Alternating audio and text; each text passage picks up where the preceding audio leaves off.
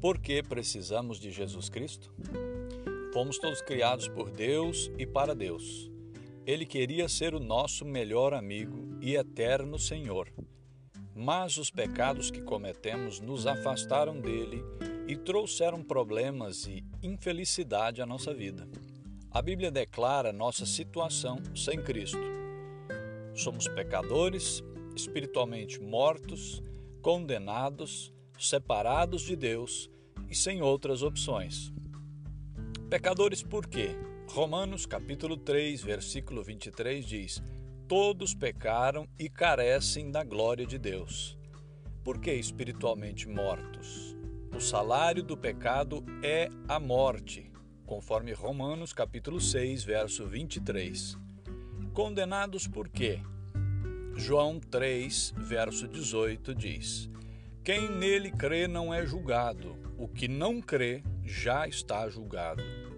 Separados de Deus, por quê? Isaías 59, verso 2 diz: Vossas iniquidades fazem separação entre vós e o vosso Deus. Sem outras opções, por quê?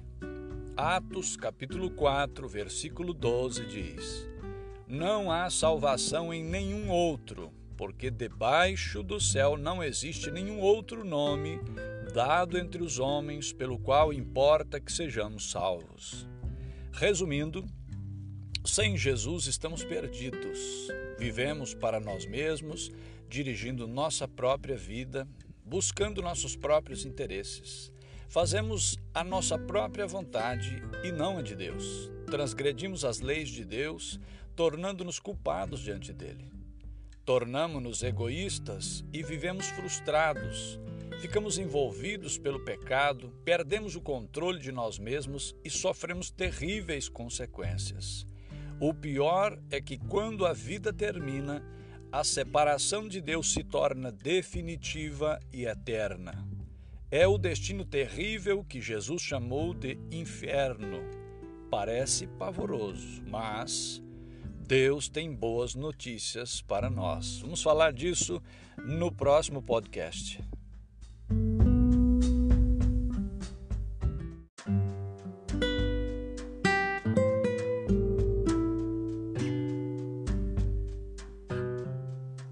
Deus tem boas notícias para nós. Aleluia. Aliás, é isso que significa a palavra evangelho, boas novas. Apesar de nossas falhas, fracassos e pecados, Deus nos ama. Não importa o que tenhamos feito, Ele quer nos salvar e ainda quer ser nosso amigo. Ele tem um plano maravilhoso para restaurar a nossa vida. Deus conhece nossa triste condição e, até mesmo antes de nascermos, enviou Jesus Cristo para receber em seu próprio corpo o castigo de nossos pecados. Ele nos oferece perdão e nova vida. Jesus significa Salvador. Ele veio para salvar-nos. Cristo significa escolhido. Deus o escolheu e o enviou para cuidar das nossas necessidades e dos nossos problemas. Romanos capítulo 5, versículo 8 diz: Deus prova o seu próprio amor para conosco pelo fato de ter Cristo morrido por nós, sendo nós ainda pecadores.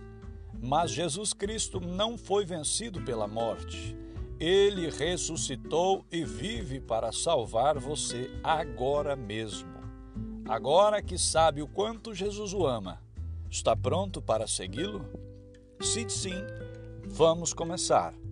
Sabendo que Deus o ama e lhe oferece o perdão, fale com ele em suas próprias palavras e confesse os seus pecados. Mencione-os pelo nome: mentira, orgulho, desonestidade, roubo, adultério, ódio, ira, rancor, ganância, egoísmo, impureza, idolatria, macumbaria e outros pecados. Admita que está errado Diga a Deus que está arrependido e, com a ajuda dele, você está disposto a abandonar todos os pecados. Deixe de dirigir sua própria vida e entregue o controle a Jesus. renuncie consagrações anteriores. Devoção a santos ou guias espiritualistas é contra a vontade de Deus, pois representam Satanás e recebem dele poder para prejudicar a sua vida. Em alta voz renuncie todos eles assim. Em nome de Jesus Cristo eu renuncio a Satanás Renuncio a todos os espíritos malignos, a toda devoção a guias espiritualistas, santos e outras religiões. Desfaço minha consagração e me consagro voluntariamente ao Senhor Jesus Cristo. Diga a Deus que crê nele e em Jesus Cristo e que se entrega completamente a Ele Crer nele é confiar que só Jesus Cristo pode salvar sua vida e sua alma. É crer também que ele está fazendo isso agora. Peça o perdão de seus pecados e que o Senhor Jesus entre no seu coração para estar sempre na sua vida. Ele perdoará seus pecados e quando você o receber no coração, ele receberá você na família e no reino de Deus. Para finalizar a sua decisão, agradeça ao Senhor Jesus por seu amor e por seu perdão e pela sua salvação.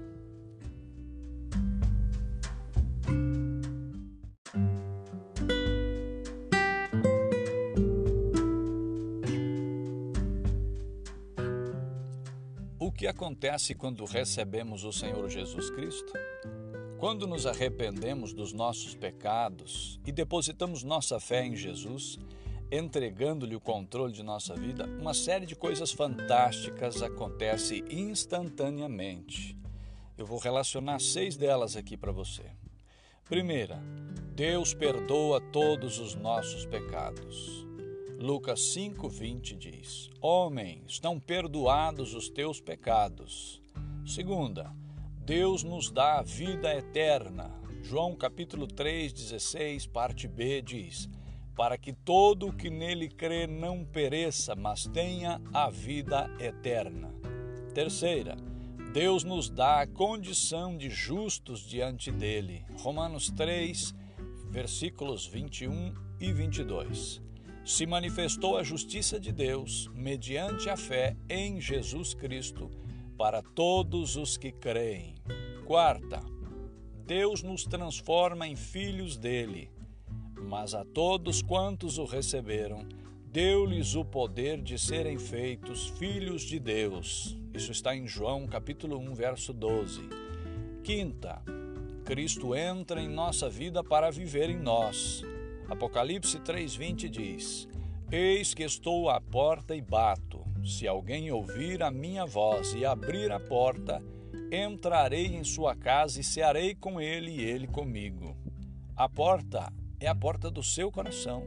Quando convidamos Cristo a entrar, ele entra e faz em nós sua morada. Sexta, Jesus se torna nosso companheiro constante. Mateus 28, 20 ele diz: Estou convosco todos os dias, até a consumação dos séculos. Como filho de Deus, já perdoado e com Cristo no coração, assistindo-o sempre, você pode viver uma vida transformada. Conserve uma atitude de arrependimento e fé e procure obedecer ao que a Bíblia ensina. Se confiar humildemente em Cristo, você vencerá com Ele.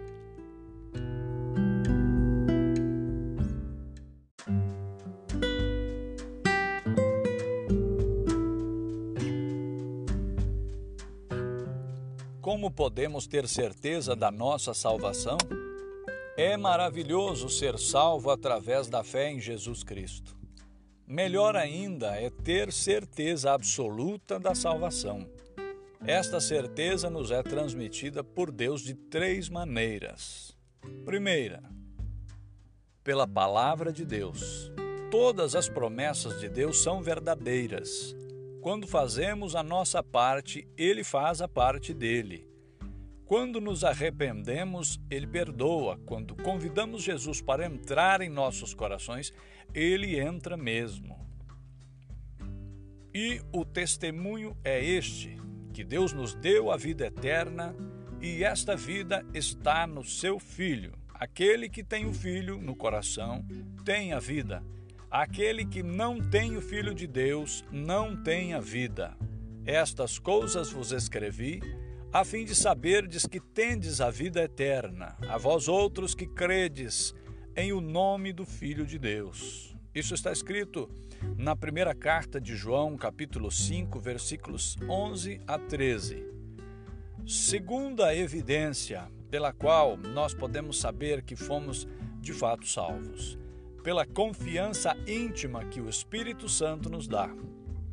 Romanos 8,16 diz: O próprio Espírito testifica com nosso espírito que somos filhos de Deus. Recebemos de Deus uma confirmação de que não pertencemos mais a Satanás nem a nós mesmos. Pertencemos a Deus. Somos seus filhos. 1 João 5,10 diz: Aquele que crê no Filho de Deus tem em si o testemunho. Terceira evidência: pela vida transformada. Se alguém está em Cristo, é nova criatura. As coisas antigas já passaram, eis que se fizeram novas. 2 Coríntios 5,17. Cristo efetua mudanças em nossos pensamentos, intenções, atitudes, palavras e ações. Sua vida mudou? É evidência da atuação do Senhor.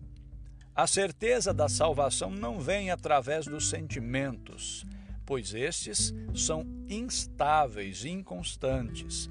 A certeza vem através de uma convicção interior. Confie em Deus e em Sua palavra.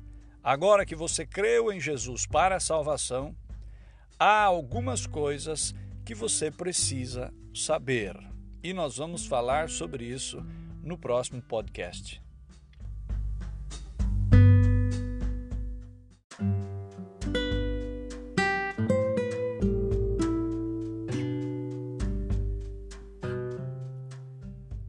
Você precisa orar. Como filho de Deus, você precisa conversar com seu Pai Celestial. Mesmo achando que não sabe falar com Ele, experimente. Ele terá prazer em ouvir e responder às suas orações. Primeiro, ore sozinho, diretamente ao Pai. Jesus disse: Tu, porém, quando orares, entra no teu quarto e, fechada a porta, orarás a teu pai. Mateus capítulo 6, versículo 6. Segundo, ore com humildade. Deus resiste aos soberbos, contudo, aos humildes concede a sua graça. 1 Pedro 5, 5. Ore em nome de Jesus. Jesus disse: Ninguém vem ao Pai senão por mim. João capítulo 14, versículo 6. E tudo quanto pedirdes em meu nome, isso farei, a fim de que o Pai seja glorificado no Filho. Se me pedirdes alguma coisa em meu nome, eu o farei. João 14, versículos 13 a 14. Nada de outros intermediários, não adianta. Quarto, ore com a consciência pura, se tiver cometido pecados, confesse-os. Se eu atender à iniquidade em meu coração, o Senhor não me ouvirá. Salmo 66, versículo 18. Por outro lado, se o coração não nos acusar, temos confiança diante de Deus, e aquilo que pedimos dele recebemos. 1 João capítulo 3, versos 21 e 22. Se tiver ofendido ou prejudicado alguém, procure essa pessoa, peça-lhe perdão e faça o acerto que for necessário. Quinto, ore com ações de graça. Não esqueça de dizer: Obrigado, Pai.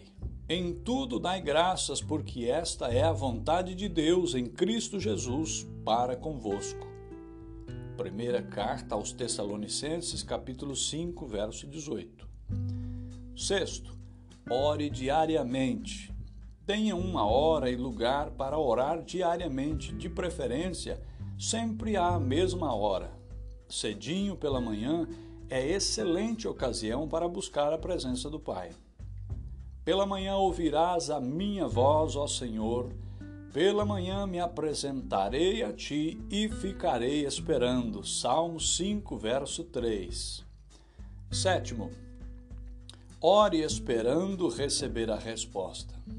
Tudo quanto em oração pedirdes, crede que recebestes, e será assim convosco. Marcos capítulo 11, verso 24. Oitavo, ore com naturalidade, usando suas próprias palavras. Não procure imitar as orações de outros e nem fique repetindo palavras vazias ensinadas por outros.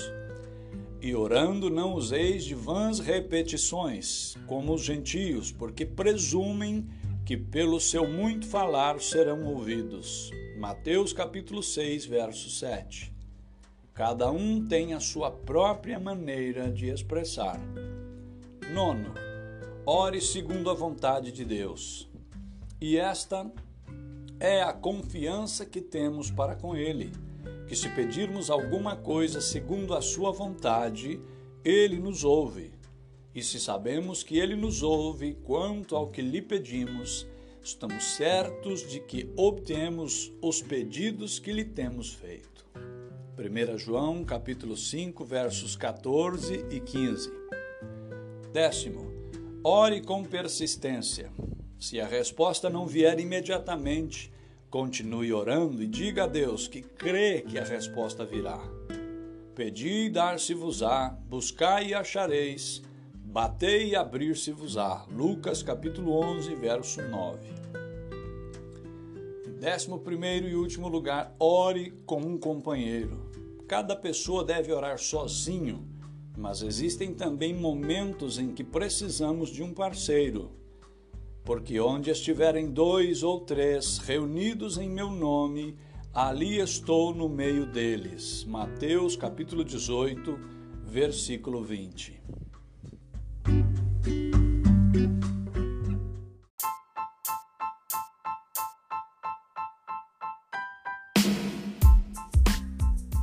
a Bíblia.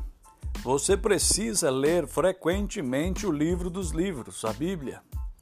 Temos muitas provas do eterno poder da palavra de Deus. Primeiro, as vidas transformadas pela leitura e prática de suas palavras. Segundo, a fidelidade de seus inspirados escritores, muitos dos quais morreram pela fé. Terceiro, a coerência do conteúdo, apesar de escrito por dezenas de servos de Deus e num período de vários séculos. Quarto, o cumprimento minucioso das profecias.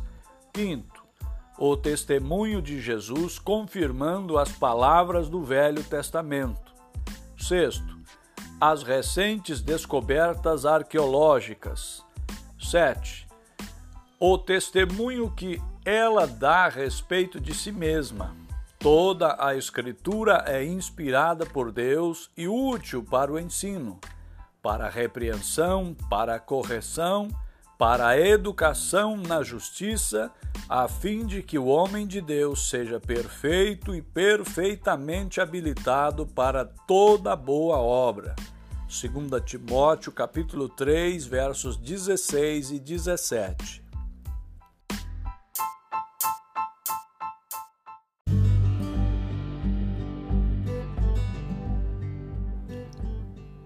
Vantagens da leitura bíblica. Primeiro, ela nos fortalece. Jovens, eu vos escrevi porque sois fortes e a palavra de Deus permanece em vós. Primeira carta de João, capítulo 2, verso 14. Fortalece-me segundo a tua palavra. Salmos 119, 28. Segundo, ela nos purifica Vós já estáis limpos pela palavra que vos tenho falado. Evangelho de João, capítulo 15, verso 3. De que maneira poderá o jovem guardar puro o seu caminho? Observando-o segundo a tua palavra. Salmos 119, verso 9. Terceiro, ela nos ajuda a receber respostas de oração. Se permanecerdes em mim e as minhas palavras permanecerem em vós, pedireis o que quiserdes e vos será feito. Evangelho de João, capítulo 15, verso 7. Quarto, ela traz gozo ao nosso coração. Tenho-vos dito estas coisas para que o meu gozo esteja em vós e o vosso gozo seja completo. Evangelho de João, capítulo 15, verso 11. Quinto, ela nos alimenta espiritualmente. Desejai ardentemente, como crianças recém-nascidas, o genuíno leite espiritual, para que por ele vos seja dado crescimento para a salvação. Primeira carta de Pedro, capítulo 2, verso 2. Sexto, ela nos traz sabedoria. Os teus mandamentos me fazem mais sábio que os meus inimigos. Compreendo mais do que todos os meus mestres, porque medito nos teus testemunhos. Salmos 119, 98 e 99. Sétimo, ela orienta nossa vida em nossas decisões. Lâmpada para os meus pés é a tua palavra e luz para os meus caminhos. Salmos 119, 105. Oitavo, ela garante nosso sucesso. Não cesses de falar deste livro da lei, antes medita nele dia e noite, para que tenhas cuidado de fazer segundo a tudo quanto nele está escrito então farás prosperar o teu caminho e serás bem-sucedido. Josué capítulo 1, versículo 8.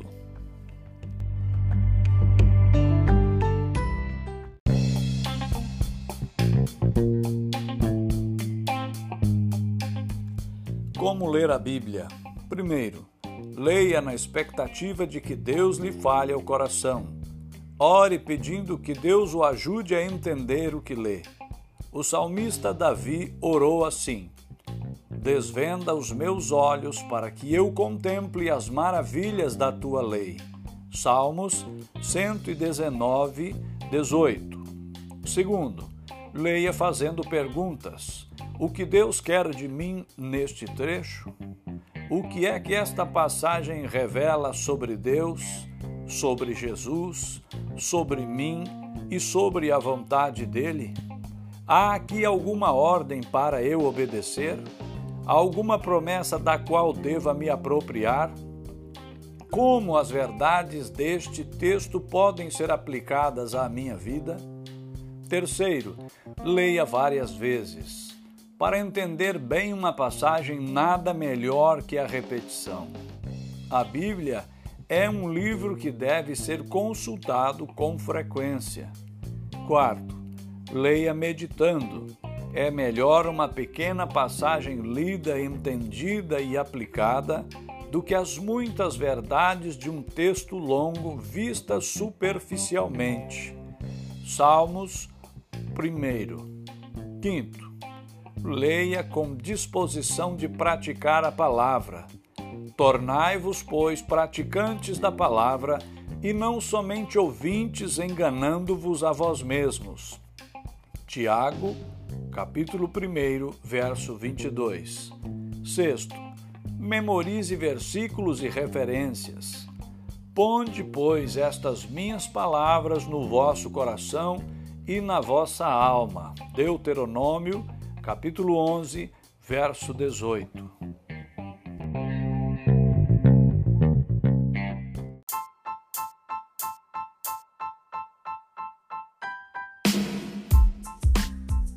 Onde ler? A Bíblia é composta de duas partes. O Antigo Testamento, que foi escrito antes da vinda de Jesus Cristo e contém 39 livros, e o Novo Testamento, que foi escrito depois da vinda de Jesus Cristo e contém 27 livros. Os livros são divididos em capítulos e estes em versículos numerados. Você deve começar com os livros do Novo Testamento. Leia a primeira carta de João e em seguida os evangelhos de João e Marcos. Leia os Salmos, porque serão de grande utilidade na sua vida devocional. Leia um capítulo de Provérbios por dia. Depois, Atos dos Apóstolos, Efésios, Filipenses e os demais livros na Bíblia. Para localizar estes livros, consulte o índice que se encontra em uma das primeiras páginas. O importante é ser persistente e sistemático. Anote suas descobertas e não tenha receio de sublinhar passagens preciosas. Escreva na margem das páginas. Uma Bíblia marcada é uma Bíblia bem aproveitada. A grande finalidade da leitura bíblica e da oração é manter uma comunhão íntima com Deus. Através dela, recebemos do Senhor o alimento indispensável ao dia a dia de nossa vida espiritual.